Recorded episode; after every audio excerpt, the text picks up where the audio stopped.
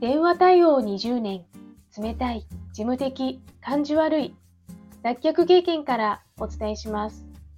話し方、印象改善アドバイザー、久美です。このチャンネルでは、話し方や印象改善のコツ、また日々の学びをアウトプットしています。今日はブックレビューです。田中修二さんの大きな嘘の木の下でです。お金の意識を変えるには、まず言葉を変えると書かれています。お金はただの交換ツールでしかない。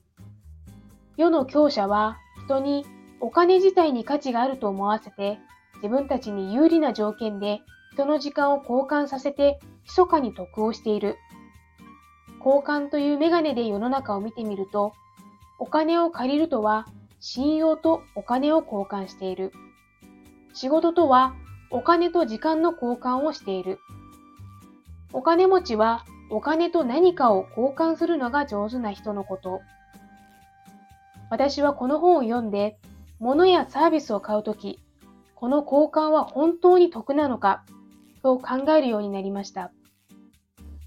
本来交換するために持っているのに、交換せずにただ持って増やしているのもどうなのかと思いました。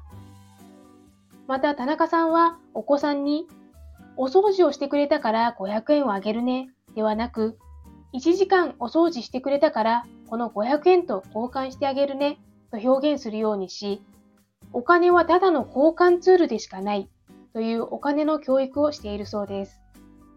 ぜひ読んでみてはいかがでしょうか。それではまた。